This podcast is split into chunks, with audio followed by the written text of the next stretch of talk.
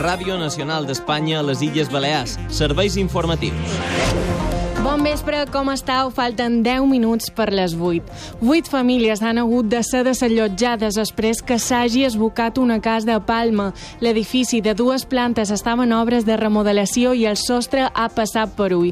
No hi ha hagut cap víctima i els obrers que treballaven han pogut sortir abans del sinistre. Amb aquesta notícia encetant l'informatiu vespre d'avui, vos saluda Paula Bendito, Jesús Camacho és el control tècnic i ara volem saber quin temps ens espera per a les pròximes hores. Agència Estatal de Meteorologia, Ivan Álvarez. Demà a les Illes Balears seguirem amb aquesta situació d'inestabilitat, amb fort vent que bufarà sobretot a la illa de Menorca al llarg de la tarda i també amb xàfecs a les illes de Mallorca i Menorca que poden anar acompanyades de tempesta i de calamarsa petita. Les temperatures seguiran en descens, arribarem de màxima als 16 graus a Formentera, 15 a Palma i Eivissa i 13 a Maó. També tenim activats avisos taronges per mal estat de la mar a la illa de Menorca. És una informació de l'Agència Estatal de Meteorologia. I com a circulo hores d'ara per a les nostres carreteres? Direcció General de Trànsit. Paula Femenia, bon vespre. Bon vespre. En aquestes hores trobam tràfic fluid a les principals carreteres de Silla, exceptuant només una petita retenció a CMA20 a la via de cintura en sentit aeroport a l'altura de l'estadi Balear. Per la resta, tot tranquil·litat. Ara, molt bon vespre.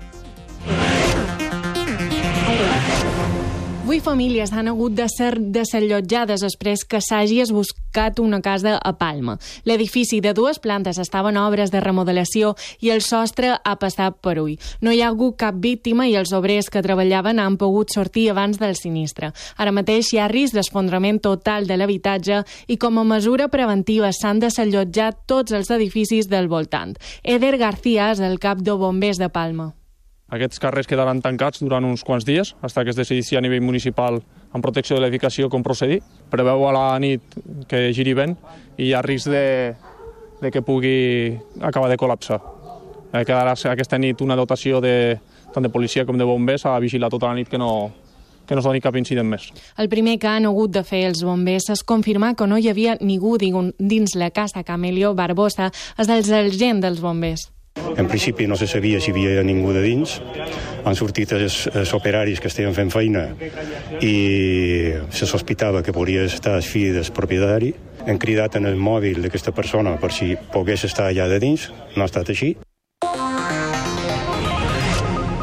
Els fets de, sobre l'anomenat cas Coldo de la presumpta trama de corrupció la compra de mascaretes en plena pandèmia s'estan precipitant. El Partit Socialista exigeix a l'exministre José Luis Ábalos que entregui la seva acta de diputat i demana la creació d'una comissió d'investigació al Congrés dels Diputats. El govern balear es presentarà com a acusació particular i tots els grups parlamentaris demanen explicacions. Escoltem els portaveus Cristina Gómez, Lluís Apesteguia i Doia Ribas tots els responsables i les responsables d'aquesta actuació han de donar les seves explicacions. Jo el que no puc dir és si la presidenta tenia coneixement en aquest nivell. Jo no sé qui tenia coneixement en aquest nivell. El que està clar és que en un determinat moment es malbaraten, presumptament, més de dos milions d'euros. Qui hauria de demanar aquesta comissió d'investigació, perquè crec que això donaria confiança a la gent seria el propi Partit Socialista. Novament m'apareix una qüestió de corrupció política i econòmica. Apareix un exemple de la més gran corrupció moral. Y solo se les pidió devolver parte del dinero una vez perdidas las elecciones. No les reclaman todo el dinero, como debería haber sido, sino solo una parte. Y ni siquiera esa parte ha sido devuelta aún. Por tanto, por todo esto, yo eh, misma solicité en el registro de este Parlamento el viernes la creación de esa comisión de investigación. Per la seva banda, el portaveu socialista ha justificat els terminis en què se va fer la reclamació. Ha derivat la responsabilitat de la gestió a l'IPSalut i està d'acord en que es faci una comissió d'investigació, tal i com demana vots per al Congrés dels Diputats. Iago Negaruela. Si lo reclamamos en diciembre del 22 o en marzo del 23, ¿qué problema hay? Lo reclamamos. Somos la única comunidad autónoma que lo ha reclamado. Y nos cuestionan a nosotros si en qué mes empezamos la reclamación. Pues dentro del plazo legal. Estamos, estamos de acuerdo en que tiene que haber una comisión de investigación. Donde toca. Donde toca. Que es en el Congreso de los Diputados. La presidenta del govern, Margalida Proens, ha anunciat que es personaran en el procediment penal obert a l'Audiència Nacional com a acusació i afectada per demanar la totalitat de la quantia abonada mos personam per reclamar eh, no els 2,5 milions d'euros, sinó la totalitat eh, d'aquesta factura, que són 3,7 milions d'euros i que ho farem de, de la manera més contundent que hi ha, que és la eh, via judicial i en aquest cas en aquest procediment eh, penal. Que en nom de, que el govern de les Illes Balears tenim la responsabilitat i de més la voluntat d'analitzar-ho tot, eh, de col·laborar en la justícia, perquè és un procediment que ja està judicialitzat, d'arribar fins a, en el final i canviem de tema perquè avui ha continuat el judici dels cas d'exàmens que investiga les suposades filtracions de les proves d'accés a la policia local de Palma. Avui, precisament, ha declarat com a testimoni un dels aspirants en aquestes oposicions. Diu que un dels agents investigats presumia que provaria. Yo me entero de esto porque a mí me citan una información reservada. Y en la información reservada se me muestra un examen de desarrollo. Y yo veo que la calificación redondeada, el, 7, el 5 y pico, 1368, no coincide con el acta publicada, que era un 1200. Y lo expongo. Es a partir de ahí donde veo un año después, observo que eso mm, me huele a podrido a mí. I anem ara a Eivissa, perquè el president de l'autoritat portuària, Javier Sanz, s'ha desplaçat avui de matí a l'illa per reunir-se amb la directiva del Club Nàutic d'Eivissa. El mes que ve, el Consell d'Administració de l'autoritat portuària prendrà una decisió sobre la concessió del Club Nàutic. Sanz ha dit que desconeix el contingut de la resolució que ha adoptat la comissió tècnica i que no pot prendre cap eh, per part de cap de les ofertes presentades. Nosotros no podemos apostar por nadie, como ha dicho el director al final, no, no podemos pactar con nadie en este momento, ya está pactado. Solo depende de, solo depende de, de la comisión técnica que decida y, por supuesto, al final el Consejo de Administración, no yo. El Consejo de Administración decidirá cuál es la mejor solución para solucionar este, este, este tema.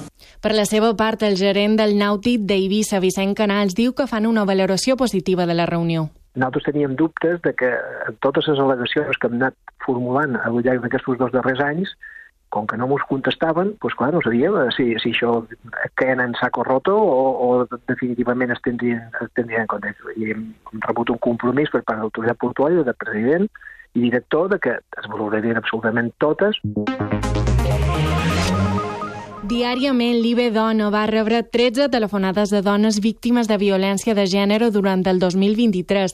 La majoria de comunicacions, més de 4.600, varen ser telefonades, un terç de les quals se produïren durant els mesos d'estiu. Cati Salom és la directora de l'IBE Dona. Els casos que han augmentat més han estat els de violència sexual en 75 dones, eh, respecte al 2022. Nosaltres no, no podem, és a dir, no tenim eh, és per què se produeix, no? El que sí que podem pensar és, a lo millor, que les dones han pres més consciència i ara ho comuniquen més, o que eh, realment s'hagin incrementat aquestes agressions sexuals.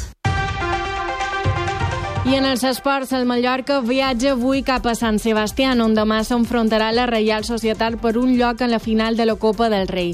L'entrenador Javier Aguirre diu que l'equip arriba en un bon moment los veo con mucha ilusión, lo mismo que, que decía de, la gente, ¿sabes? No sé si la Real está más acostumbrada, no sé si llegamos en buen momento, anímico, físico y futbolístico, atendiendo, atendiendo a los tres últimos partidos, los dos de casa, Rayo y Real Sociedad, y, y en Vitoria. Creo yo que, que, llegamos bien, creo yo, es decir, futbolísticamente, ¿eh?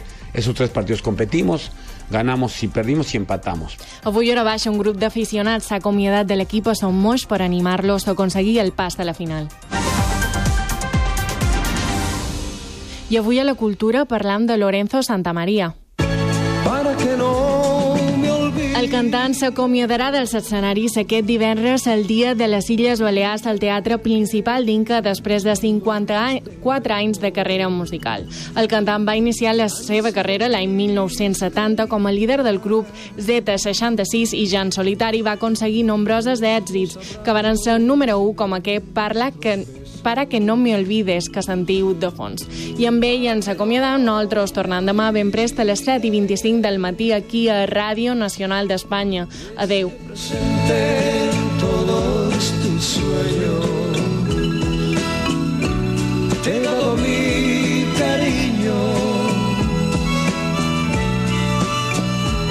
es lo más caro y